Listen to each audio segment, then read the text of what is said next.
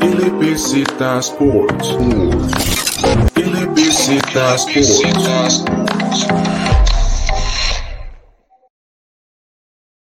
Bueno, hola, ¿cómo están? Espero estén muy bien.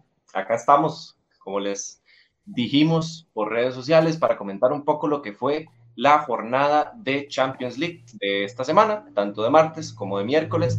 La compañía no puede ser mejor porque nos trajimos a Kevin Barrantes que nos va a estar acompañando, pero no sin más también presentar a Julián Blanco y a Ale Chandy que nos van a hacer compañía. ¿Cómo están muchachos? ¿Qué tal Luis? ¿Qué tal Julián, Alejandro, a todos los amigos que nos están acompañando hoy? Aquí estamos con todo el gusto para compartir con ustedes, hablar de esto tan bonito que es la UEFA Champions League. De igual manera, un saludo aquí a, los tres, hablar un poquito de, la primera mitad de los octavos de final. Resultados sorprendentes, la verdad. Yo siento que me sorprendieron a mí al menos todos, en parte. Así que vamos a hablar un ratito. Hola, ¿cómo están? Sí, una jornada de Champions donde vemos que los favoritos no pesaron mucho, equipos grandes se fueron cayendo y vemos el, yo creo que el partido más llamativo es el Barça, el Paris Saint Germain. Exacto, muchachos, si quieren empezamos por ahí, analicemos un poquitito lo que fue ese partido en el Camp Nou, donde se enfrentaban el Barcelona y el Paris Saint Germain. París, que venía con un par de bajas importantes, sensibles, Neymar y Di María también, que eran dos de los jugadores más importantes de lo, que venía siendo hasta el momento el París, tanto en Liga como en Champions, y se tiene que jugar solo el partido Mbappé, básicamente, pero acompañado con una muy buena media cancha, eso sí. Y por otro lado, el Barcelona, que sale al campo con lo mejor que tiene, la verdad es que sí, pero que se ve muy mal en contra de este Paris Saint Germain, liderado, como vuelvo a repetir, por Mbappé. Yo quiero hablar un poquito del partido que hace la media cancha. A mí lo que más me gustó del París, obviamente Mbappé aparte, es la media cancha del París. O sea, el, o sea juega Gueye, Gueye sí no destacó tanto, de hecho salió al medio tiempo por Ander Herrera, pero el partido que hacen Paredes y Berratti me parece a mí que es de lo más, más destacado que hay. O sea, Berratti sobre todo, porque hablando de bajas, Berratti hasta poquito antes del partido no se sabía si iba a poder jugar o si al menos iba a estar al 100. Y la verdad es que el partido que juega Berratti a mí me parece impresionante, o sea, entre líneas, a las espaldas de Busquets, o sea, lo volvió totalmente loco a Busquets. Y me parece que a partir de ahí es que ya el París como que empezó a generar ventajas y un Mbappé que di solo contra Dest, porque Dembélé no ayudaba nunca, di, obviamente iba a sacar mucha ventaja. Sí, un partido donde yo creo que está el factor clave del PSG, esa mitad de la cancha, con otro jugador también Paredes, que se echó un partidazo, el comentarista decía que no veía a Paredes hacer conducciones, prácticamente eran pases de un toque, y un París que yo creo que también se sintió muy cómodo porque el Barça prácticamente le dio todo el campo para jugar y se guardó detrás de su media cancha, esperando ahí algún contragolpe y recuperar la bola, pero yo creo que fue muy pasivo, yo creo que esa es la palabra que más le pesó al Barça, ya lo hemos visto en partidos pasados, y cuando la, la pasividad se apodera de este equipo, es bastante complicado porque ya los jugadores no son iguales. Un Sergio Busquets, que antes era el comandante de la media cancha, este partido no se vio, le pasaron por encima y al final del partido hasta las piernas le pesaron. Yo creo que al final termina siendo una bendición disfrazada el hecho de que el París no pudiera llegar con, con Neymar y con Di María no por el hecho de, no contar con esos dos jugadores, que ya sabemos que son jugadores muy buenos, referentes,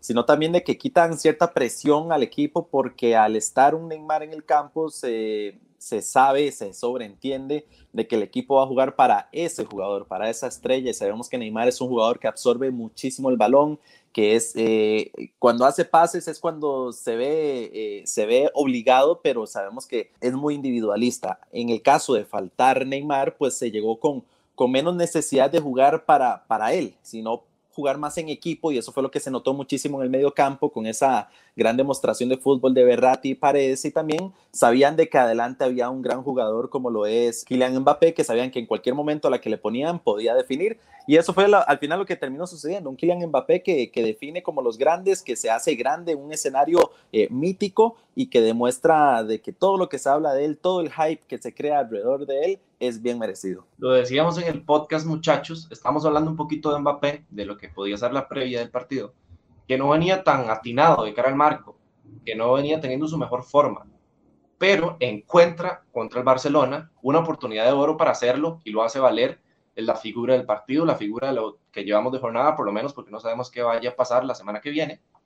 Pero sí, o sea, Mbappé responde muy bien, pero también hablemos del otro lado, hablemos de lo que pasa con la defensa del Barcelona y no solo la defensa, sino todo lo que compone ese bloque defensivo en donde sufre Dest, pero también Lenglet se ve muy mal, Piqué, hay una jugada de hecho que se convirtió en meme donde va jalándole la camiseta a Mbappé. Y es, yo siento que no es tanto culpa de los jugadores del Barcelona, sino es falta de recursos. O sea, no hay un jugador que le pueda dar pelea en la marca Mbappé. Y no solo a Mbappé, sino también a Moisken y a los jugadores tan versátiles que tiene el Paris Saint Germain para atacar. Y además, en la generación de juego, el Barça se ve muy limitado. Frenkie de Jong no estuvo claro en la salida.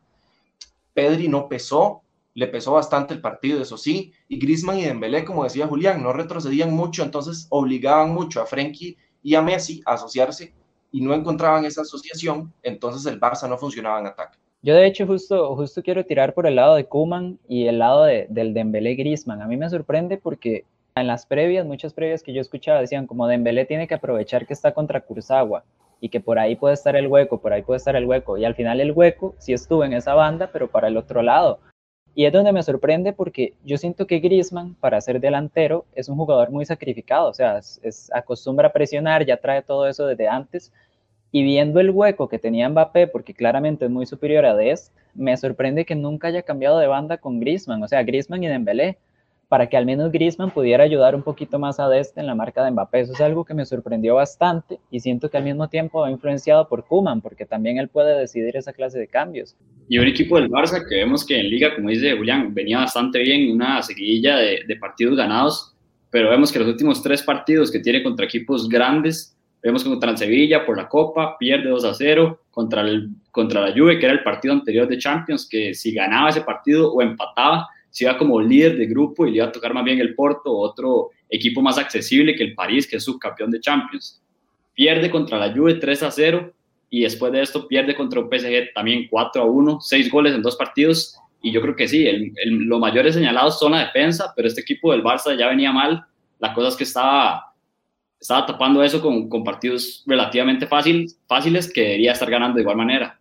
Se parece que es un espejismo, se podría decir hasta cierto punto, porque el Barça convence en liga, eh, justamente el fin de semana jugaron un partidazo, Messi como nunca, siento que sí llegó un poco tarde el cambio de trincado, viendo lo, visto que ha hecho el portugués en las últimas fechas en España, es un jugador que está haciendo la diferencia y que merece la oportunidad de seguir jugando más minutos, específicamente cuando jugadores como Dembélé o Griezmann quizás no están dando esa milla extra, pero definitivamente es un espejismo, de nada sirve jugar también en liga o con rivales de media tabla para abajo cuando los verdaderos retos, donde los ojos del mundo entero se están posando sobre el Barcelona, no consiguen esos resultados necesarios para ilusionar de nuevo al aficionado, que ya de por sí está un poco resfriado con toda esta situación de Messi, con todo lo que se está viviendo, y habrá que ver qué sucede. Pero yo no sé ustedes, muchachos, qué, qué opinan. Yo, honestamente, y se ha hablado mucho de esto en redes sociales, dicen que la única manera para que el Barcelona remonte es de la manera que ellos conocen bien, que es con ayuda arbitral. Yo no sé qué piensan ustedes al respecto, pero eh, si lo vemos por lo futbolístico, por el plantel, por el uno a uno, yo creo que sí va a estar muy difícil que, que logren remontar. No sé qué opinan. Totalmente de acuerdo, Ken. Yo creo que es una serie que yo veo cerrada. No veo por dónde el Barça pueda afrontar el partido de vuelta y sacarlo adelante. Incluso me cuesta imaginar un escenario donde el Barça llegue a ganar el partido, porque, o sea, con sus limitantes y con lo que tiene el PSG, creo que le va a costar muchísimo eso. Y ahora marcar tantos goles de visita, yo creo que se le va a hacer totalmente imposible. Y de mi parte les tengo otra pregunta, añadí a la de Kevin. Muchachos, ¿qué va a pasar con Messi? Yo veo a Messi con pie y medio fuera del Barça, ahora sí más que nunca. Aunque el proceso pinte interesante, aunque haya futuro, porque hay, el Barça tiene jugadores jóvenes, pero además de eso yo veo a Messi saliendo, no sé si el PSG, creo que no, creo que su destino va a ser la Premier, pero lo veo muy afuera. Sí, yo, yo más hablar que del destino, sí siento que, que Messi va a salir porque hay procesos, o sea, en el Barça al menos se siente al fin que, que, después de tantos años hay un proceso. El problema es que es un proceso que de aquí a poder competir por Europa, y yo siento que, que, van a faltar bastantes años y Messi ya no tiene esos años. O sea, Messi necesita Messi ya está viviendo, por decir así, sus últimos años de apogeo, de buen nivel, entonces necesita irse un equipo que pueda competir ya. Ahora, con la, con la pregunta de Kevin, yo tampoco, o sea, es que, vamos, ya cambiaron mucho las cosas, ya el Barça no es el mismo de aquella remontada del 6-1 y mucho menos lo es el París, porque ya el París es un equipo que ya tiene un poquito más de experiencia, ya se ve como más competitivo y el Barça es todo lo contrario, más bien el Barça es un equipo que ya uno no lo ve remontándole a nadie. Entonces, sí, yo, o sea, voy muy de del lado de ustedes, no quiero sonar redundante, pero es que la verdad. Ahí la, ambulancia, pero sí, sí, no quiero sonar redundante, pero, pero es la realidad. O sea, para mí sencillamente el, el Barça ahorita no está para competir contra el top europeo y, y cada año se termina demostrando y, y, Messi por eso es que se va a tener que ir a un top europeo ahora sí. Sí, como ustedes dicen, está cantado que Messi se va a ir del equipo. Yo creo que hasta su lenguaje corporal lo dice. Dice que no está feliz y que no se siente cómodo en un equipo que ya sabemos todos los problemas que le trajo y, y que quería, quería la salida a Messi. Y un poco la pregunta que dice Kevin, yo creo que, que más que sea difícil para el Barça, no veo a este PSG dejándose una remontada, ¿no? dejándose que le haga una remontada y es más por el cambio que ha tenido llegar el año pasado a esa final de Champions. Vemos que el París, antes de llegar a esa final de Champions, era un París que le costaba bastante la Champions, las inversiones ya estaban, Di María ya estaba, jugadores claves, en su momento estuvo Zlatan, inversiones grandes siempre han estado en el París, pero le faltaba dar ese, ese, ese, ese salto en Europa y dar ese salto que yo creo que lo que más le da es confianza. Entonces yo veo un París mucho más confiado en el Parque de los Príncipes que, lo ven posible para el Barça. Y aquí, aquí antes, perdón Kevin, antes de que te metas, eh, quiero meter una pregunta también que se me pasó ahorita. ¿Cómo ven ustedes al París? O sea, ¿sienten que, este, que esta victoria es más como simplemente es el Barça y es un partido o creen de verdad que ahora sí es un candidato a ganar en serio? Yo considero que este París, hasta cierto punto, y, y, sonaré repetitivo, pero también hasta cierto punto puede ser un, un, un espejismo, porque eh, no ha habido mayor cambio de la temporada pasada a esta. Evidentemente, la temporada pasada fue muy positiva, puesto que llegaron a la final y quedaron subcampeones. Pero, a ver, eh, yo creo que a este Barcelona, cualquier equipo ahorita medio top para arriba podría ganarle, porque Barcelona no está jugando a nada, está claro, es lo que hemos venido hablando. Entonces, no ha significado y creo que no va a significar ese reto tan potente para un París que necesita probarse mejor. Sería diferente la historia si en estos octavos de final se estuvieran topando contra un Bayern Múnich. Ahí quizás cantaría otro gallo, como decimos los ticos, porque el reto es totalmente distinto. Entonces, yo podría decir de que habrá que esperarse definitivamente a los cuartos de final si el París al final termina certificando su pase, a ver cuál rival tienen, porque si se da la casualidad que en el camino quizás los retos no sean tan fuertes y se vuelvan a encontrar en una final, qué sé yo, pongamos el ejemplo hipotético de un Bayern Múnich de nuevo, así como veo los dos equipos en este momento, no lo vería ganando tampoco la final porque definitivamente el Bayern Múnich ha mantenido el nivel desde que ganó la Champions League al París. No sé qué, qué opinan ustedes. Sí, yo voy muy de la mano con eso. Vamos a ver. No siento que el París sea este principal candidato a ganar. La verdad no lo veo así. Pero en un top 5 sí lo meto. Y, y más que por mérito propio, que sí viene haciendo mérito y tiene los jugadores necesarios, también porque hay equipos que están muy apagados. Vamos a ver, el Madrid no está en su mejor nivel, lo mismo que el Barcelona, el Liverpool viene en picada, aunque gana el partido de ayer. El Bayern, si bien es cierto, es el equipo más dominante de Europa, tiene en su defensa un poquitito de dudas, ahora más, más con esto de que Alaba se marcha, yo quizás siento que no hay tanto compromiso por ahí. Y bueno, entonces estamos con, con equipos muy jerarquizados. Ah, bueno, se me va el City también, que creo que es el que viene más fuerte en este momento, junto con el Bayern pero además de eso, yo creo que sí, el París viene como principal perseguidor de eso, junto con el Liverpool, podemos meter ahí también el Atlético de Madrid, que viene haciendo una muy buena temporada, pero como principal candidato no lo veo. Bueno, yo siento que, que ya, ya podemos ir pasando al siguiente partido, ¿no? Al, al Leipzig 0-2 Liverpool, un partido que el Leipzig era local, así entre comillas, porque tiene que jugar en Budapest, en el Buscas Arena, cuestiones de la pandemia, eh, el gobierno no permitió el ingreso del Liverpool a Alemania, entonces tuvo que jugar en Hungría y termina ganando el Liverpool con dos goles muy seguiditos, el primero de Salah, el segundo de Mané, pero más que goles de Salah y Mané, yo diría que son goles del Leipzig, porque son regalos muy claros, regalos muy groseros y, o sea, de hecho, me, me, llama la atención porque nosotros tres pensábamos que al menos el Leipzig se podía llevar un empate de este primer partido, sobre todo por el estado de forma que venía trayendo el Liverpool. Pero la verdad es que el partido de Leipzig, más allá de los dos errores, que son los dos goles, es que es un partido, yo siento que muy, muy malo. O sea, de los peores partidos que le he visto al Leipzig yo. Es una lástima, es una lástima porque Leipzig ha venido desplegando muy buen fútbol. Yo soy un, un amante, por así decirlo, de, de Julian Nagelsmann. Es un gran, un gran técnico, pese a su corta edad, ha demostrado que tiene muchísimo talento y va a ser cuestión de, de, poquito tiempo para que lo veamos en algún grande Europa, aunque ya ha hecho muy grande a Leipzig.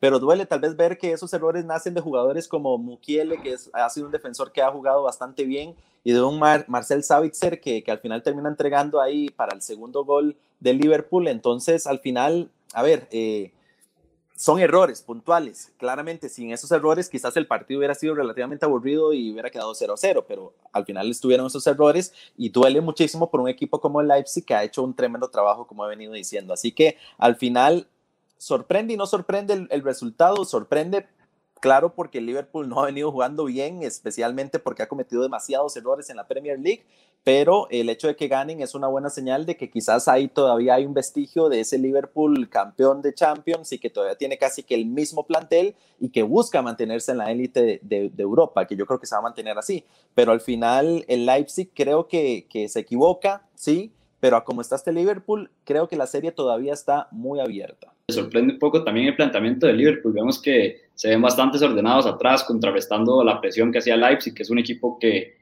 hasta el propio Luis, que es hincha de, de, los Reds, decía que es el equipo que menos quería por la intensidad que trae.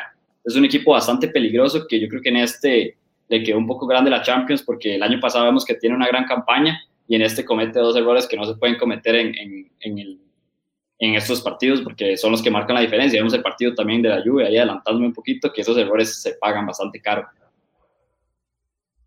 Vamos a ver, yo no quiero entrar tanto a la parte del Liverpool. Todo el mundo sabe que yo puedo ser un poquito no objetivo por ahí, pero voy a hablar un poquitito del Leipzig. Eh, es cierto, como dice Julián, yo le tenía bastante miedo y vamos a ver, no miedo por enfrentarnos a un rival que nos puede ganar. Obviamente para eso es la Champions League. Pero sí es cierto que ese choque de presiones entre la presión que, que implanta Klopp y la de Nagelsmann, no sé, me daba miedo porque nunca he visto algo similar. Son dos equipos que juegan muy abiertos y si el Leipzig logra aprovechar eso del Liverpool, podría ser muy peligroso.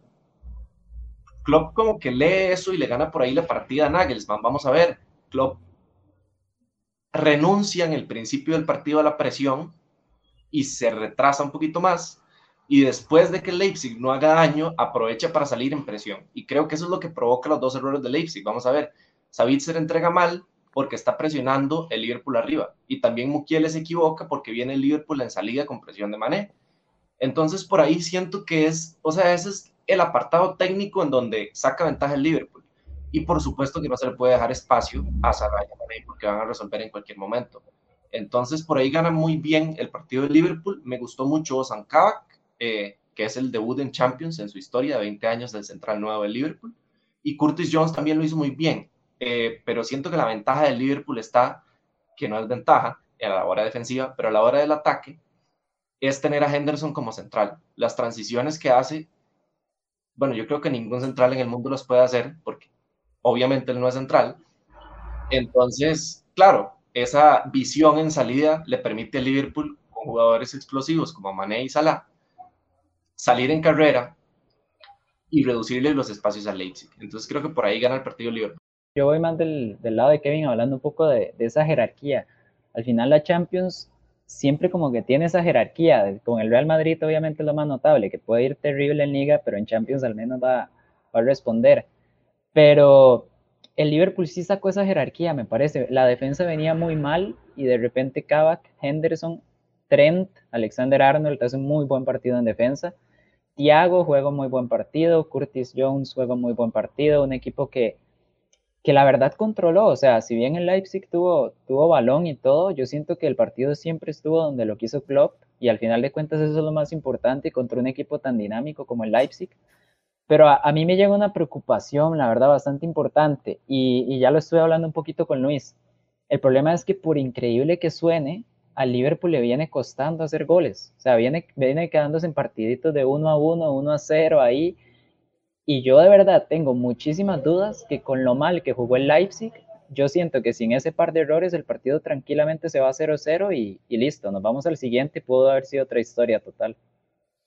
Sí, al final se aprovecha esa jerarquía que, que, veníamos hablando porque si lo, si lo ves, el partido se define en seis minutos. Dos errores, seis minutos. El Liverpool claramente con tanta experiencia, con un técnico como Klopp y con esos jugadores, pues saben aprovechar ese tipo de errores, no se les pueden dar ese tipo de espacios porque pasa lo que, lo que, lo que sucedió. Entonces, eh, como lo decía Julián, si no hubiera sido por ese par de errores, queda 0 a 0 y ese es un, un problema particular porque el Liverpool no ha venido jugando nada. Si han visto lo que han hecho en Premier, eh, Allison ha venido cometiendo muchísimos errores, que es raro estar diciendo esto, Allison cometiendo errores, puesto que es uno de los mejores porteros del mundo y son errores que les ha costado puntos en Premier, ojo por ahí.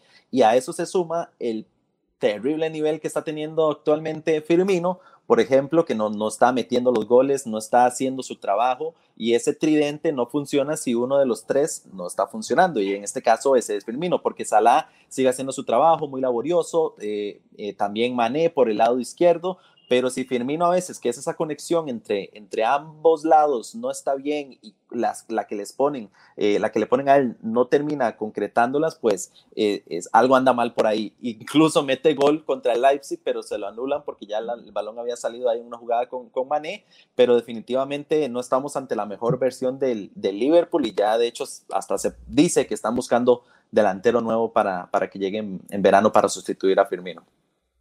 En el, corazón le dio a Luis, en el corazón le dio a Luis eso de Firmino. Eso iba a decir, gracias Kay por decirlo de Roberto Firmino, porque yo llegué a decirlo. Vemos un Firmino que no está generando lo que generaba antes en el Liverpool, era un, prácticamente un creativo de nueve. Me acuerda mucho lo que hace Benzema en Real Madrid, que hay veces que hace el, el trabajo callado, pero genera mucho para el equipo, pero en este momento ni siquiera eso, Luis, o sea, es imposible. No, sí, y, y, y, Firmino es un delanterazo y sigue siendo un delanterazo y qué bueno que, que Alejandro sacó el tema a colación de, de Benzema porque de, también los delanteros tienen, tienen sus, sus épocas eh, secas, tienen, tienen de, baches oscuros y por ahí ha pasado millones de veces Benzema y, vemos cómo Benzema siempre ha logrado salir y siempre se sigue manteniendo en el Madrid, por ejemplo, cuando tanto se dice que ya terminó el, el, el, tiempo de Benzema, sale, resurge y yo creo que, que, si Firmino es fuerte de mentalidad, porque eso sí tiene Benzema, que es fuerte mentalmente y por eso le ha ido bien en el Madrid, si Firmino logra asimilar algo de lo que Benzema ha hecho, por ejemplo, o muchos otros delanteros han hecho,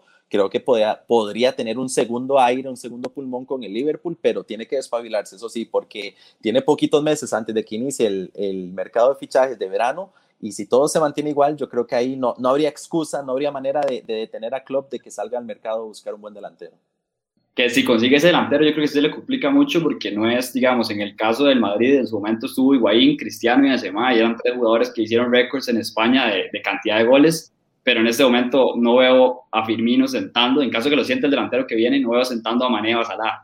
Es misión Exacto. imposible, entonces yo creo que ya sería que jugar a Copa o, o en rotación, pero un Firmino que sí creo que debería aumentar bastante el nivel porque el talento ahí está. Sí, creo que, que como dicen todos, Firmino, bueno, es un jugador que me encanta, pero sí, vamos a ver, hay que ser objetivos también. Está pasando un muy mal momento, pierde ese rol creativo y también pierde el gol, y eso le pesa mucho al Liverpool. ¿Qué les parece, muchachos? Si pasamos ahora a los partidos de hoy, creo que la parte más aburrida de la jornada, pero que al final siguen siendo partidos que tienen algo para comentar. Empecemos con.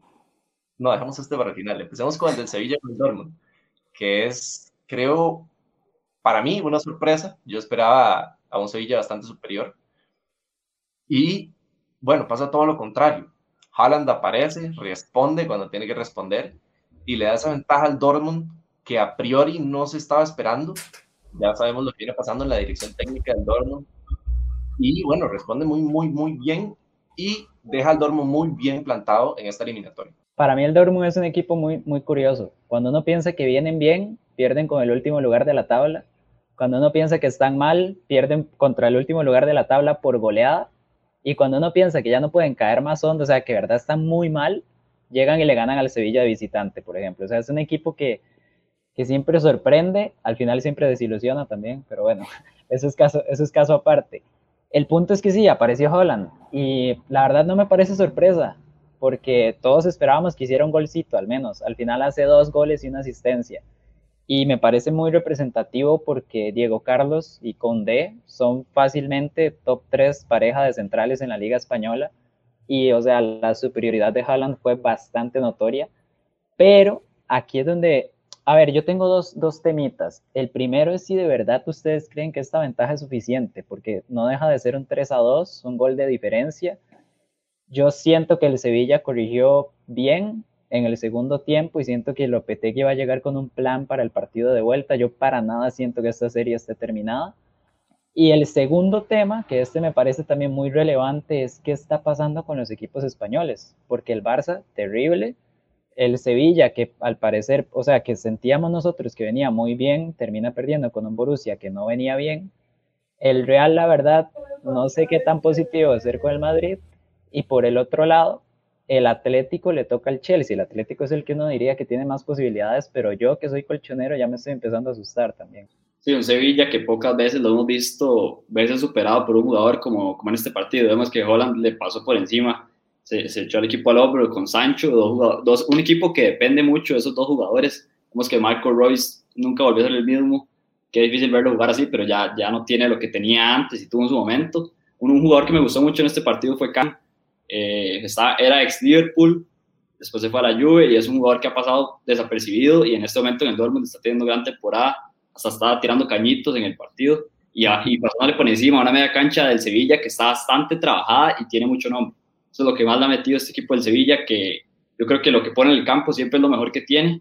Y en este caso, ese gol de Young, yo creo que lo, lo revive, lo mete otra vez en la, en la serie, pero lo complicado con este Dortmund es como ustedes dicen, es una ruleta rusa y en cualquier momento una escapada de Haaland es un gol y, y se le complica más al Sevilla.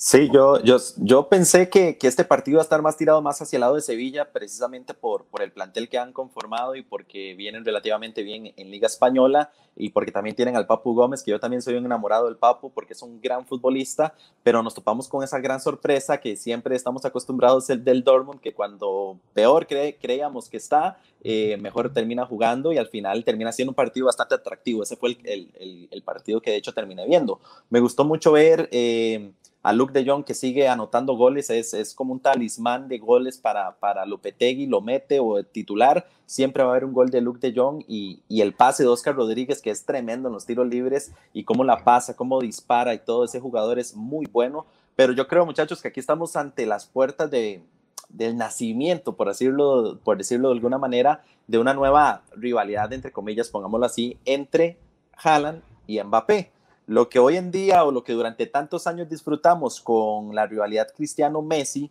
eh, en cuanto a que si uno metía cinco goles, el otro respondía con cuatro y así, cosas similares, eh, es lo que vamos a empezar a ver a partir de la próxima década con estos dos futbolistas. Ayer eh, Mbappé mete tres goles, pues hoy Haaland mete dos. No se puede decir que es lo mismo porque eh, como Cristiano y Messi, que literalmente si Cristiano metía cinco, Messi metía cinco y si el otro cuatro, el otro cuatro, literal, iban muy muy, muy, muy juntitos, eh, estamos viendo eh, tal vez el surgimiento, el nacimiento de una, de una nueva era de estos futbolistas donde van a empezar a responderse con lo que más nos gusta a todos nosotros, que son con los goles.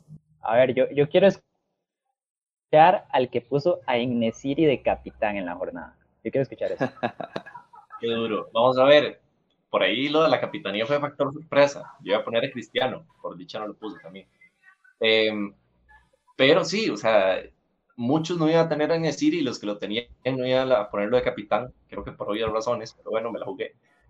Y bueno, salió muy mal. Y, creo que sale mal, vamos a ver, tirando al fantasy lado, sale mal porque el Sevilla no plantea el partido para que su delantero juegue. De hecho, le llegan muy pocas pelotas. Eh, y por ahí es donde aprovecha el Dortmund, que el Sevilla no está fino en ataque entonces, cuando trata de posicionarse más adelante, el Dortmund sale a la contra y no le sirve al Sevilla verse atacado, contraatacado por el Dortmund. Vamos a ver, Koundé y Diego Carlos, que venían siendo pilares en defensa, se ven muy superados por Sancho y Haaland. Y vamos a ver, más, más que todo por Haaland. No es que haga dos goles, es que sostuvo la pelota como quiso, no lo interceptaron cuando debían. Creo que tuvo vía libre para transitar en toda la defensiva del Sevilla y si nos vamos al otro lado, el Sevilla hasta que no hace los cambios, como al minuto 70, es cuando empieza a buscar un poco más ese partido. Pero vamos a ver, el gol de Suso lo encuentra tras un remate de fuera del área, tampoco es como que estaba atacando muchísimo el Sevilla.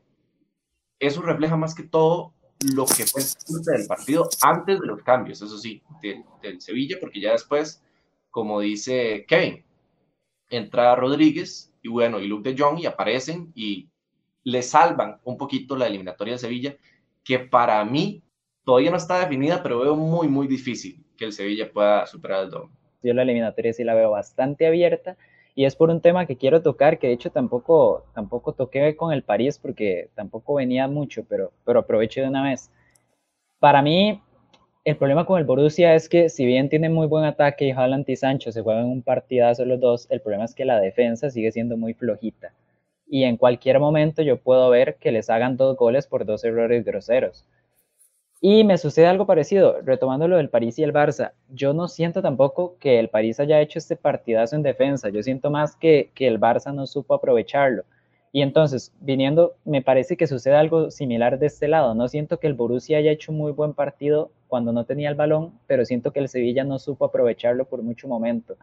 Entonces, si hay algún cambio, ya, ya el París, sí, ya se está knockout pero al Sevilla yo siento que si en el partido de vuelta logra entrar con un poquito más de ritmo, un poco más de, velocidad, meterle intensidad al partido, yo no veo por qué no pueda remontar, porque como digo, este Dortmund es una ruleta rusa, pero lo que siempre está fijo, aparte de un gol de Haaland, es que la defensa se va a terminar equivocando en algún momento. Sí, un equipo del Dortmund que vemos que eso es lo que más le cuesta, es, parecido al equipo del Barça, y estoy de acuerdo en esa parte del París. Sabemos que un París le clava cuatro a un Barça que, que, viene bastante para abajo. Y en este momento el, el Dortmund toma la ventaja por, por errores del, del, Sevilla. Y yo siento que el planteamiento de, de Lopetegui tampoco fue el correcto. Un Sevilla que si en el próximo partido hace los ajustes necesarios, sí le puede remontar. Un Sevilla que acordémonos que aquí es cuando más se crece. No en la Champions, pero en Europa. En la Europa League siempre se crece en estos momentos. Y a ver si, si ya le alcanza para la Champions, porque el año pasado lo hizo bastante bien en las competencias europeas y yo creo que es el momento de que el Sevilla dé una remontada.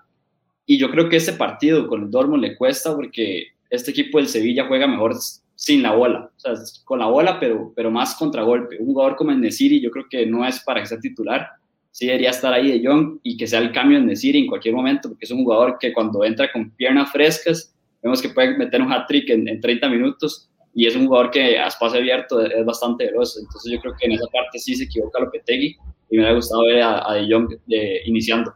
Por mérito y por equipo, quizás podríamos decir que, me, que merecería el Sevilla seguir y por todo lo que ha hecho en Europa League, pero si lo vemos por espectáculo, eh, no solo a la UEFA, sino también a los aficionados nos sirve que pase el Dortmund por seguir viendo no solo a Haaland hacer todo lo que está haciendo, sino también a un Jadon Sancho que hizo lo que quiso hoy, es un gran futbolista y también a otros buenos futbolistas del Dortmund hoy en el, en el partido que lo vi aquí en, en, en, un canal español, hacían una muy buena analogía que no lo, había, no le había puesto atención y es que se enfrentaban dos de los mejores equipos en cuanto a captar jóvenes talentos, y es cierto, porque ahí están varios de los mejores futbolistas jóvenes de la actualidad.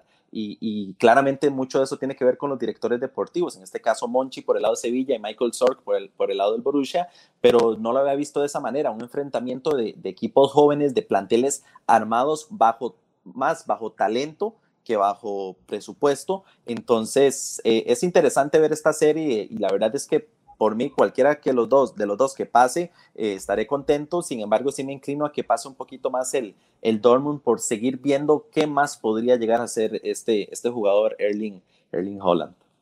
Eh, por ahí mismo tiré mi predicción.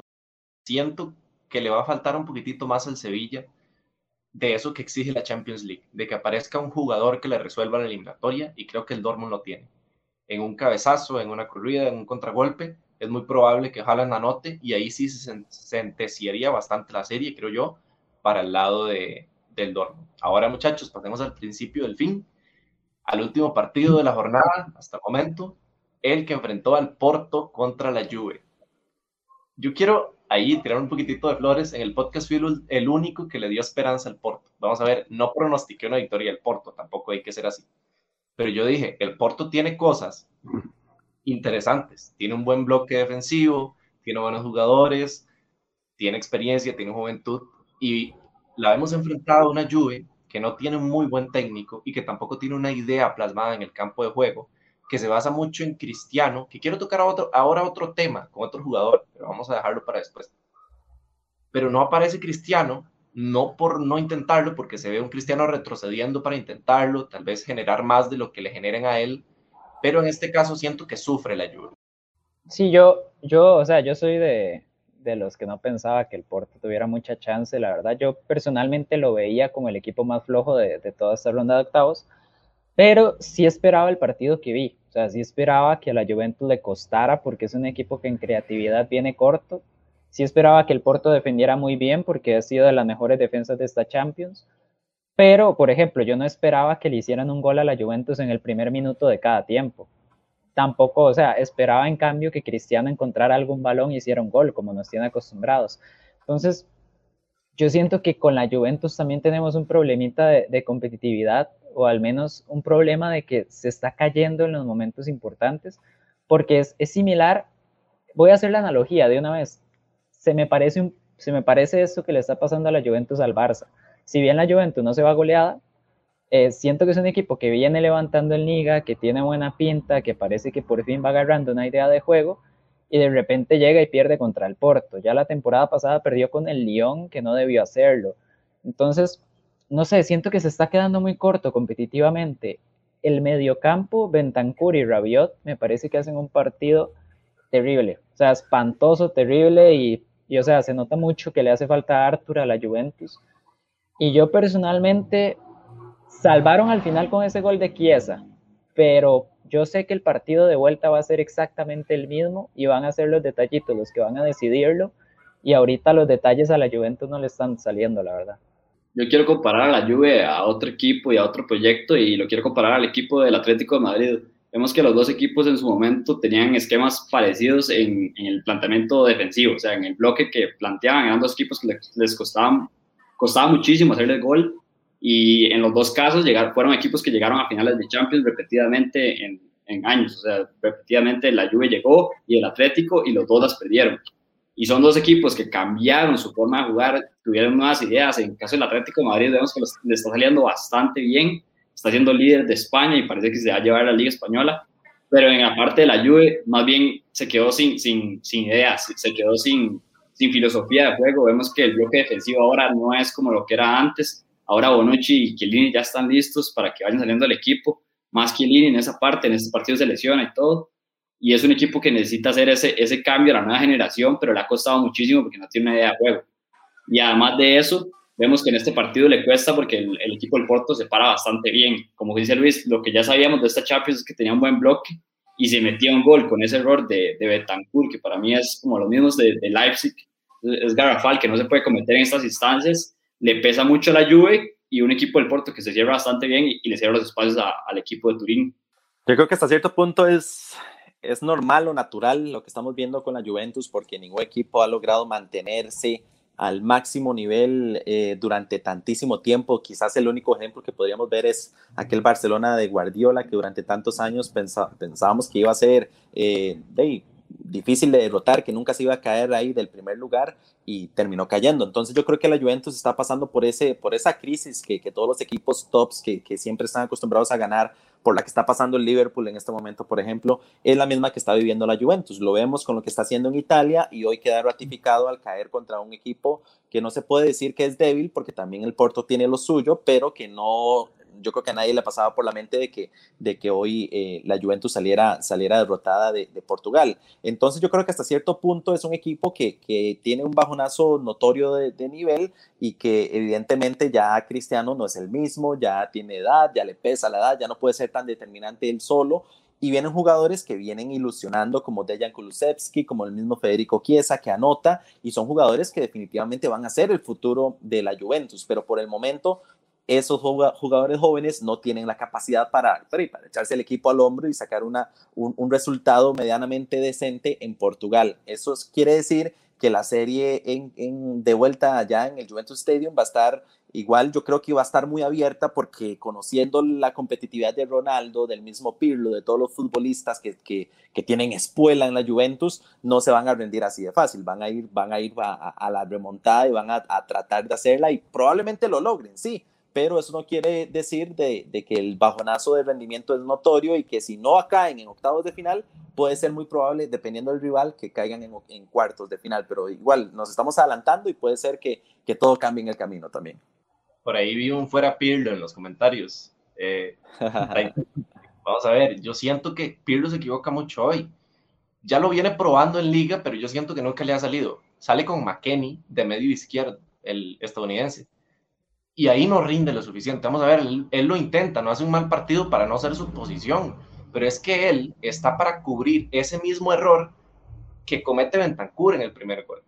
Es un jugador más de llegada defensiva y también puede jugar un poquito más suelto, más, más como de llegada al ataque, pero por un lado carece de esa explosividad, de esos recursos técnicos y creo que la Juve le pesa mucho. Después eh, lo sacan, meten a Morata y tiran a Kulusevski atrás, un poquito más atrás para que genere. Y ahí es donde se ve un poquitito mejor la Juve en la creación de juego. Y aquí viene mi pregunta, ¿qué pasa con Dybala? Dybala le da la mitad del título el año pasado a la Juve en Italia. Juega un temporadón Dybala. Y llega Pirlo, no aparece Dybala y no solo lo pregunto por ahora, vamos a ver, yo entiendo que un jugador esté pasando por una mala racha y no juegue, pero es que es recurrente que Dybala no juegue aquí, es recurrente que no juegue en Argentina, que hay siempre jugadores que se sobreponen a él y yo siento que su calidad cuando juega, no sé en los entrenamientos ni en su disciplina, pero cuando Dybala juega responde. Entonces lo encuentro muy extraño que no participe y yo lo encuentro también extraño por, por, lo que, por lo que dije hace un rato, el problema que yo, o sea, lo que yo más siento que tiene la Juventus ahorita es que le falta creatividad. Le falta, le falta un jugador que agarre el balón, organice, mida los tiempos del partido, tire un último pase, tire un cambio de juego, porque Bentancur corre mucho, o sea, es un jugador que recorre mucho, pero no tiene esa creatividad, no tiene esa salida de balón que quedó muy bien demostrado. Rabiot tampoco es ese jugador, McKinney tampoco lo es, entonces sí me extraña, la verdad, me, me sorprendió bastante lo de Dybala. Opinión muy personal mía, la verdad, para mí el mejor jugador de la Juventus en la Serie A que termina ganando la temporada pasada es Dybala. Muchos dicen que Cristiano por los goles, pues sí, obviamente, pero para mí Dybala era el que lideraba ese equipo, o sea, era el que llevaba la batuta en cuanto a, controlar los partidos. Y sí, o sea, para mí, para mí el fuera Pirlo, que ponen ahí en los comentarios, se me hace bastante representativo, porque ya llevamos más de media temporada, yo siempre decía como démosle tiempo a Pirlo, démosle tiempo a ver qué quieres, está cambiando las cosas, el simple hecho de querer jugar con línea de tres, que por momentos lo intenta, ya es algo bastante nuevo en la Juve, pero, pero a ver, es que yo siento que sí, o sea, este equipo no está jugando a nada y quedar eliminado contra el Porto es igual o peor que quedar eliminado la temporada pasada contra el Lyon y ya la temporada de Sarri fue bastante mala. Entonces, sí, yo, yo siento que Pirlo debería ir acomodando las cosas, debería ir buscando lo que le falta, al menos dentro de la plantilla, dentro de lo que tiene, porque esta Juve, si bien tenía buenas sensaciones, la verdad es que no estaba jugando y a día de hoy no está jugando y no parece que vaya a jugar nada bien en el, en el futuro cercano. Ahí es cuando podemos hablar un poco de ese resultado del París-Barça otra vez y decir que el París le mete 4 al Barça, la Juve le mete 3 al Barça y después la Juve pierde contra el Porto y se le complica la serie, pero es, es un Barça que yo creo que está demostrando que está bastante mal y lo, y lo, deja bastante al fondo. Y una Juve, por su parte, que yo creo que lo de Dybala tiene que ser algo físico, físico o problema con, con Pirlo, porque este es un partido para que empezara. Vemos que Kulisevski empieza en vez de Morata y además de eso ni, ni siquiera entran los planes de Dybala ni de cambio.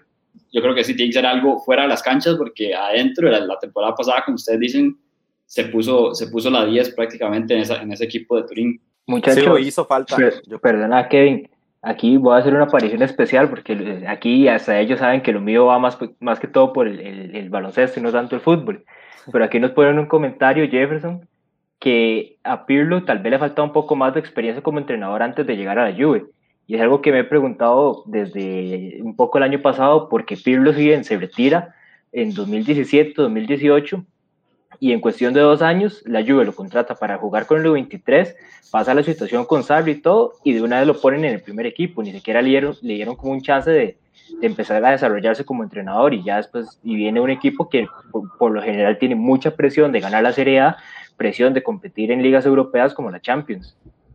Sí, lo tiran, lo tiran al ruedo muy, muy pronto a Pirlo, siento que, que fue muy apresurado quizás eh, tirarlo tan, tan, tan tan rápido al, al, italiano. O sea, Pirlo apenas había retirado hace un par de años y estaba viviendo las mieles de, de, su, de todo el dinero que ha ganado, de toda la experiencia, todas las cosas. Las televisiones lo estaban contratando para programas, estaba explorando ahí la faceta de comentarista que le venía muy bien de paso, pero de la nada sale esta opción de, de la, de la Juventus y claro, ni tonto que fuera, obviamente, es uno de los equipos de sus amores, pues a él se, se le ponen los ojos de par en par y dice, claro, voy ahí, sin pensar quizás en la presión que iba a significar eh, dirigir a la Juventus y precisamente lo que venía de destituir a Sarri y que un equipo que tenía que reconstruirse y demás. Entonces, creo que si lo tiran al ruedo muy pronto. Es como si en este momento despidieran a Zidane del Madrid y, le dijeran a Raúl, venga, ya de una vez. Y Raúl diga, sí, perfecto, me voy. Cuando eh, y podemos usar a Zidane de mismo ejemplo. Zidane llevó un muy buen proceso, estuvo bastante tiempo dirigiendo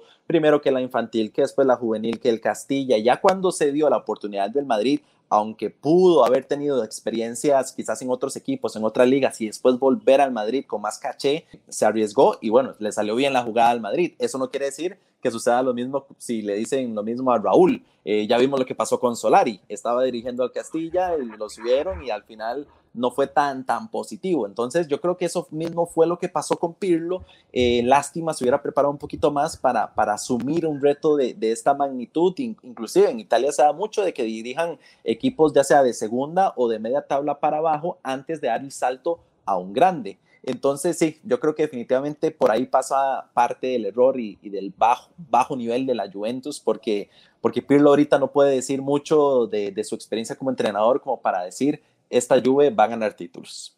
Siento que pasa muy similar que con Lampard en el Chelsea. Uh -huh. y, Exactamente. Y Lampard se, se, foguea un poquitito antes porque va a dirigir el Derby County y lo hace uh -huh. bien, no lo hace mal, pero tal vez le queda un poco grande la camiseta de la Premier League, ya ahí plasmada en lo que viene siendo la competitividad.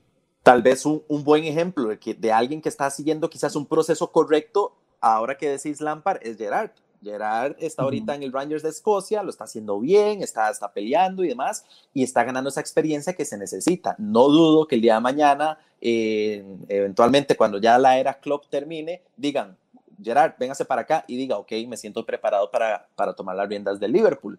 Pero él creo que son de los pocos entrenadores que, que entiende que tiene que llevar un proceso antes de sentirse preparado para asumir un, un, riesgo de ese tipo, porque no, no es ir a, a, jugar casita y tirársela rico y ganar un montón de plata a un equipazo, sino que es la presión que conlleva ser técnico de un equipo top de Europa. Exactamente, yo creo que algo que se basa mucho en los equipos cuando contratan a, a exjugadores así de, de, manera rápida es que creen que van, van, a manejar muy bien el camerino, como es el caso de Zidane, vemos que apenas llega al Madrid, lo, lo que mejor hace es manejar a todas las figuras que tenía en su momento Cristiano Ronaldo, Gareth Bale, entre otras, y eso es lo que mejor que hace, lo, lo hace un equipo y, y, por eso le da también en la Champions, yo creo, porque es un equipo que tampoco era que estaba jugando demasiado, nada más que en la Champions se crecía mucho y demostraba eso. Entonces, yo creo que los equipos se, se están buscando tener ese Zidane y no lo están encontrando de, donde un Pirlo y un Lampard, que son los, los ejemplos más claros en este momento, que, que no lo están dando en Europa.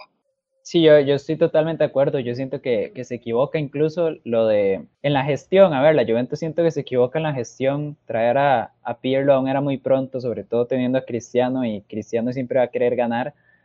Pero bueno, yo creo que ya hablamos aquí bastante del partido. Si quieren, no sé, agregar algún otro comentario, lo hacen ahorita. Pero yo de una vez paso.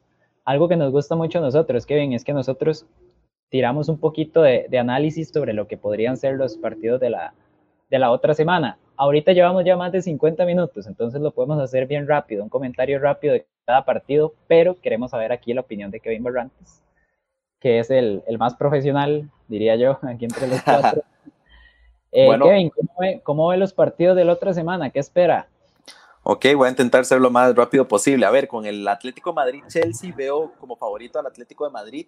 El Chelsea claramente no ha venido jugando bien, eh, pero a ver, estamos esperando todavía que, que, explote ese Timo Werner, ese Kai Havertz, todas esas estrellas que, que han comprado y hasta el momento no estamos viendo la sombra de, de, nada. Entonces creo que el Atlético va a ratificar porque es líder en, en la Liga Española y, y, va, y va a sacar ese, ese resultado que también se va a jugar en Budapest a raíz de todas estas restricciones. Lazio Bayern, yo creo que ahí no tengo que ahondar mucho. Yo creo que el Bayern eh, es el claro favorito. Si bien es cierto, la Lazio viene jugando muy bien. El fin de semana perdió, pero el, Bayern Múnich es un equipo que, siempre va a ser favorito y, va a ser potente en cualquier partido, sea un partido top o sea un partido no tan, no tan importante. Entonces, por ese lado, los alemanes son los claros favoritos. En el Atalanta Real Madrid si estuviera el Papu Gómez todavía con Atalanta, yo lo vería muy, muy equiparado el, el partido. Eh, si bien es cierto, un jugador no hace un equipo como lo es el Papu, eh, el Atalanta ha demostrado que aún así sin el Papu han logrado eh, mantener un buen plantel competitivo, juegan bastante bonito, no es por nada de que Giampiero Gasperini se mantiene como técnico ahí, pese a que sale la gran estrella, eh, entonces puedo ver un partido bastante comparado, pero yo esperaría que, el, caché, el colmillo del Real Madrid en, este, en estas instancias salga a reducir y saque la serie ante los italianos. Esta es la competencia del Madrid, estamos claros, y eh, podríamos ver quizás ahí un Real Madrid ya sacando un poquito la escuela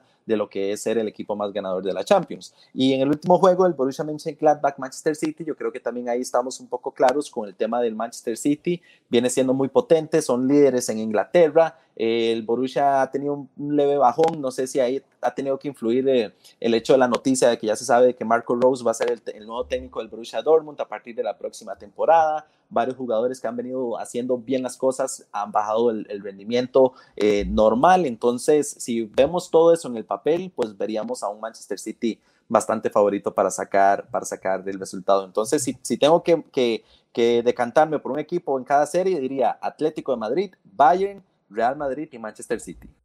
Ok, sí, yo, yo siento que vamos bastante de acuerdo en la mayoría de los, de los resultados. Yo sí le doy un poquitito más de chance al Mönchengladbach, pero es por gusto personal. Pero vamos a ver, yo siento que están muy acertadas las predicciones. No sé qué opinan ustedes, muchachos, para ir cerrando ya. Sí, yo, yo también estoy bastante de acuerdo. Yo sí le doy, yo más bien es, es en otro partido. Yo veo al Atalanta bastante peligrosa.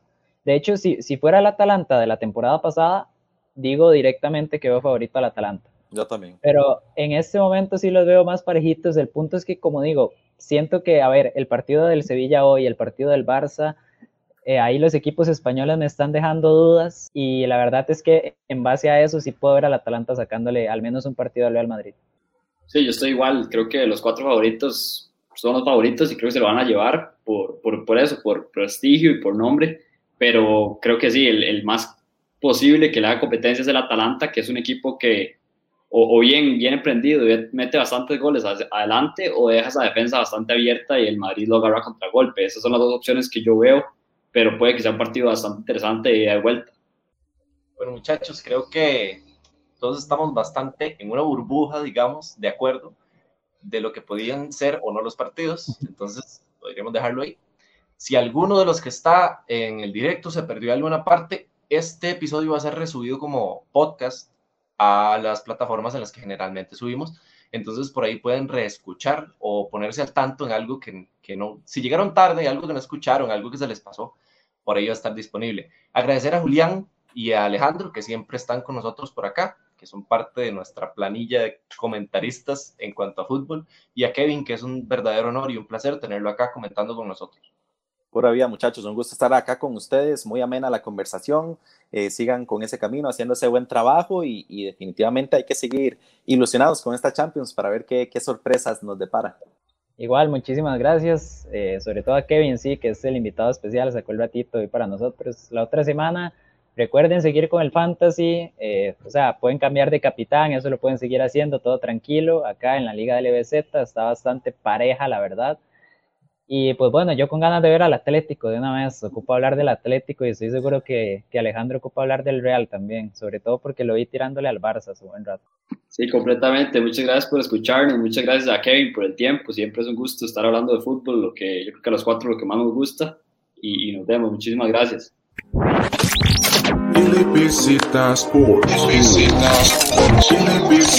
Sports.